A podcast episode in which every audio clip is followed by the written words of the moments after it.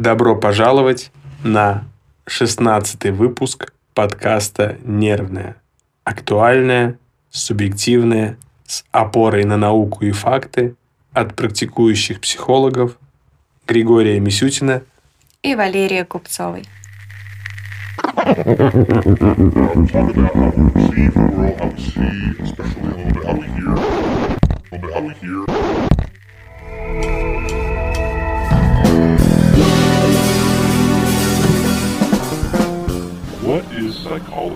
О чем мы сегодня поговорим? Ну, в прошлый раз мы разобрали основы темы эмоционального интеллекта. Мы попытались разобрать, а, зачем он нам нужен. Мы поняли, что его можно развивать и даже, можно сказать, наметили некоторую траекторию развития эмоционального интеллекта. И рассказали о том, какие именно компоненты в себя включает эмоциональный интеллект, а именно это самосознание, самоменеджмент, а, социальная осведомленность и управление взаимоотношениями. И сегодня, отвечая на ваш вопрос, Григорий, мы расскажем, а, что это за компоненты, а, как их развивать и что они могут нам дать. Ну, отвечу я цитатой из журнала Time Magazine а, о том, что в корпоративном мире руководители кадровых служб придерживаются мнения, что IQ позволяет получить работу, а AQ – продвижение по службе, колоссальные преимущества эмоционального интеллекта способствуют личному успеху в спорте, в бизнесе, в отношениях, да вообще в разных сферах жизни, где мы так или иначе общаемся и взаимодействуем с другими людьми. Другие люди могут нам не нравиться, но если мы умеем регулировать себя, мы успешны. Не могу только не добавить, что а, эмоциональный интеллект – это помимо того огромная рука помощи при взаимодействии с другими людьми, но также, как мы говорили в предыдущих наших выпусках, это и про умение а, разговаривать с самим собой, а, про умение себя в какой-то момент останавливать, понимать, что вы чувствуете и как вам поступить в той или иной ситуации в жизни. Какой-то там конфликтной ситуации или, например, в ситуации самоопределения. То есть, чего я хочу, как этого добиться и кто может мне в этом помочь. Но мы можем услышать, не является ли это поп-психологией, которая, ну, нашла для себя какую-то э, новую фишку, новую тему, и давайте теперь мы будем все развивать эмоциональный интеллект. Вот могут же сказать, что раньше же никто не развивал эмоциональный интеллект. И вот смотрите, человека в космос запустили, станцию в космосе построили. Чего только не добились люди, которые специальный эмоциональный интеллект не развивали.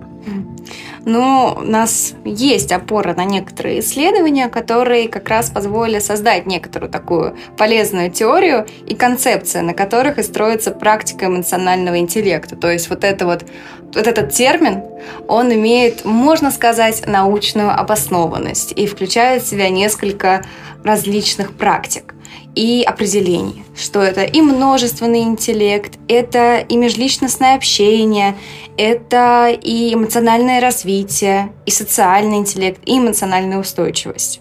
Ну, звучит как что-то полезное. Тогда, если уж мы не можем подозревать концепцию эмоционального интеллекта в популизме и наглом маркетинге или маркетинге тут я не берусь поправлять себя, потому что я не знаю как. Но э, тогда можем э, поговорить вообще, что мы могли бы делать, потому что из-за того, что ты перечислила, похоже, что эмоциональный интеллект позволит развивать э, эмоциональную зрелость, ответственность. И это будет в том числе и набором инструментов, который для управления эмоциями, регуляции стресса и улучшением межличностного общения. Угу. И тогда предлагаю немного посмотреть на структурные компоненты и начать как раз с самосознания. Ведь ну, это да. как основа личностного ну, да. роста. Ну как, э, мы будем говорить про каждый из э, блоков. Сегодня мы поговорим про самосознание, а в перспективе самоменеджмент, социальная осведомленность. И саморегулирование. Это сам менеджмент, она и есть саморегуляция. Сегодня э, мы это не затронем, но в следующий раз обязательно. Потому что, ну, самоменеджмент, это, конечно, такая англоязычная прям дословная калька, которая стала в русском языке использоваться. Ну так, да, саморегуляция, пожалуй, более знакомый термин. Но это будет в следующий раз. А потом социальная осведомленность и самое-самое вкусное управление взаимоотношениями. Не то, что вы станете прям королями и королевами общения, но с вами не захочется прерывать общение. К вам захочется возвращаться. И вами будут восхищаться, и люди будут хотеть выглядеть как вы. И что-то из этой серии. Ну что ж, тогда мы сегодня говорим про самосознание. Это очень важная опорная точка для личностного роста и успеха. Вот мы и попали на волну поп-психологии, э, личностный рост и успех. Я когда в 2007 году поступал в вуз на психолога, у нас тоже были э, тренинги личностного роста. Как построить бизнес? Нет, нет, нет, это потом, это потом было. А. Там всякий бизнес-молодость, это потом все возникло. Мы сегодня не будем вас учить, э, как строить э, бизнес, э, потому что не это наша цель. Для этого подписывайтесь на тематические, экономические и управленческие подкасты. Слушайте проверенные источники. Но мы сегодня поговорим о том, как разобраться в себе. Вот надеемся, что для вас мы надежный источник – пусть даже с своим субъективным мнением. И что нам нужно сделать? А, мы будем опираться на историю. Например, при обращении к Совету управляющих Панамериканского союза в апреле 1939 года президент США Рузвельт говорил следующее. Люди не пленники судьбы, а только пленники своего собственного разума они имеют в себе силы стать свободными в любой момент. Я не могу сказать, что я самый большой фанат президента Рузвельта, но это классная цитата. Она, правда, принадлежит Рузвельту, и ее хочется выбить э, просто э, какими-то супер золотыми буквами, чтобы они были у каждого под рукой, а золотыми, чтобы на них просто обращали внимание. И можно, получается, пытаясь разобрать эту цитату, найти одну очень важную идею, что мы постоянно испытываем какие-то эмоции, мы постоянно на что-то реагируем, и очень важно уметь не терять контроль над тем, что мы чувствуем, над тем, что мы испытываем. И как раз контроль умение быть э, свободными от резко нахлынувшего гнева идет от принятия этих эмоций, идет от принятия этих чувств. И только тогда, когда вы э, признаете и понимаете, что вы испытываете, у вас и появляется возможность контроля над своим состоянием для того, чтобы вовремя сфокусироваться на чем-то, или поставить какую-то цель и достигать ее, или просто разрешить какую-либо ситуацию на работе или в личной жизни. Ну, нам для этого нужно вообще понять, как мы разбираемся в себе. С собой нужно познакомиться.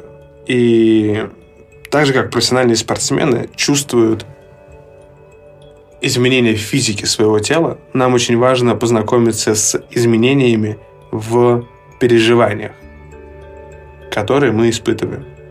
Например, люди, уверенные в себе, более настойчиво отстаивают то, что считают правильным они это говорят с другими интонациями. Они это говорят с другим количеством попыток.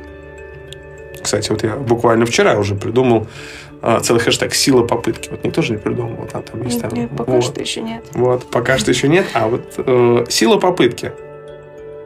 Потому что важен не только итоговый результат, но еще и количество попыток, которые мы предпримем на пути к результату. Быть напористым – это не означает, что вы сразу всего добьетесь, но это значит, что вы следуете силе попытки, которую я придумал, конечно же, и э, вы раз за разом претендуете на результат.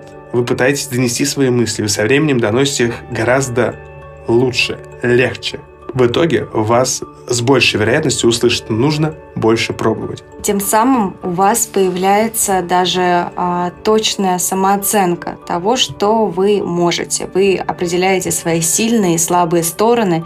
Это тоже связано с теми компетенциями, которые могут входить в самосознание.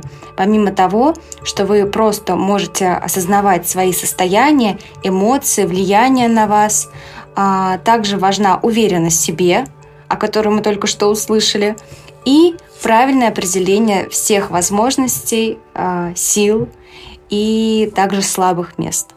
Для того, чтобы потренироваться в этом, потратьте некоторое время, да-да, прямо вот сейчас. Берите ручку, карандаш, хоть губную помаду, неважно, чем вы напишете, напечатаете в смартфоне или, правда, напишите от руки, но выделите несколько областей, которые вам было бы полезно развивать. И прям попробуйте приложить усилия. Сила попытки. Прям вот больше попыток к одной области, которую вы выделили. И тогда вы сможете лучше понять, свои сильные и слабые области именно в том векторе, который выбрали. А также вы сможете попробовать оценить, какая ваша сильная сторона, какая ваша слабая сторона в этой области. Почему вы хотите сдаться раньше? Попросите у других дать обратную связь по поводу того, как они видят вас в этой области. И если это про тренировки, спросите, например, вашего тренера, а как вообще тренер видит вашу заинтересованность, настойчивость, подготовленность, насколько вы с точки зрения тренера вкладываетесь в тренировки или, может быть, эм, занимаетесь так, чтобы весело провести время. Мнение тренера не является объективным критерием оценки себя это одно из мнений. Оно может быть не объективным, оно может быть вообще не продвигающим и не затормаживающим вас, потому что это будет вопрос, на который тренер вдруг не сможет ответить. Тут, получается, важна и критичность к самому себе, верная, и критичность к мнению другого человека, что действительно э, надо разумно э, относиться к тем словам, что вы говорите себе и тем словам, что вы получаете в ответ. Это тоже важно при самосознании. Да, но это все для того, чтобы развивать именно количество попыток. Попыток, которые мы прикладываем к тем областям, в которых мы видим полезным развиваться. Но вот вообще мы не можем закончить наш выпуск без того, чтобы не попросить вас попробовать вести дневник своих чувств. А именно, записывайте, что происходило, что вы чувствовали, как вы отреагировали, была ли физическая реакция? Учащалось ли сердцебиение? Бросало ли в пот? Была ли боль в грудной клетке, давление, что-то какое-то странное тянущее ощущение в шее, в плечах, хоть в ушах. Но попробуйте это выписывать чаще. Вы можете поставить себе, например, некоторый таймер. То есть не обязательно записывать только свои ощущения в тех ситуациях, когда происходит что-то негативное. Вам важно свое состояние иногда а, просматривать в обыденных жизненных ситуациях. То есть вот я проснулся, я позавтракала, вы чувствуете, что вам хорошо и спокойно. Значит, вам комфортно сейчас находиться в том или ином состоянии. Записывайте и это. Это вам поможет лучше понять себя, а, понять то, что вам нравится, не нравится, и как вы себя ощущаете в той или иной обстановке. Ну и тогда будет важно, чтобы вы могли заняться названием этих чувств как вы их можете назвать. А, я могу предложить вам идею о том, чтобы называть это... Там, я когда злюсь на такой там... Злой Григорий. А, а, Григорий, которого все бесит. Григорий готов рычать. Как угодно можно назвать. И также про себя вы можете придумать себе названия, связанные с какими-то героями фильмов, книг. Григорий Халк, например. Григорий Халк или э, доктор Джекил и мистер Хайд.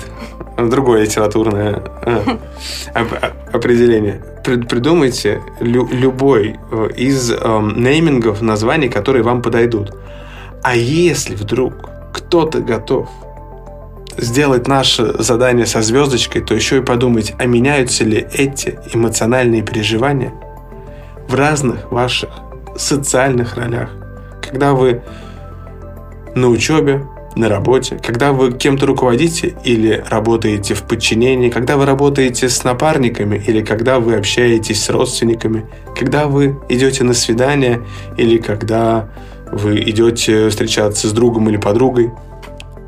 Обратите внимание, не меняются ли ваши эмоции в зависимости от тех контекстов, в которых вы оказываетесь. И это будет развивать вашу эмоциональную компетенцию к самосознанию, чтобы вы были теми, кто разбирается в самих себе и со временем стали лучше в этом разбираться и чаще прислушивались к рекомендациям про эмоциональный интеллект от нас, от Григория Мисютина и Валерии Купцовой. Оставайтесь с нами, чтобы стать частью сообщества людей, которые не боятся самих себя и с готовностью смотрят в будущее. И до встречи на следующей неделе. Всего вам доброго. Счастливо.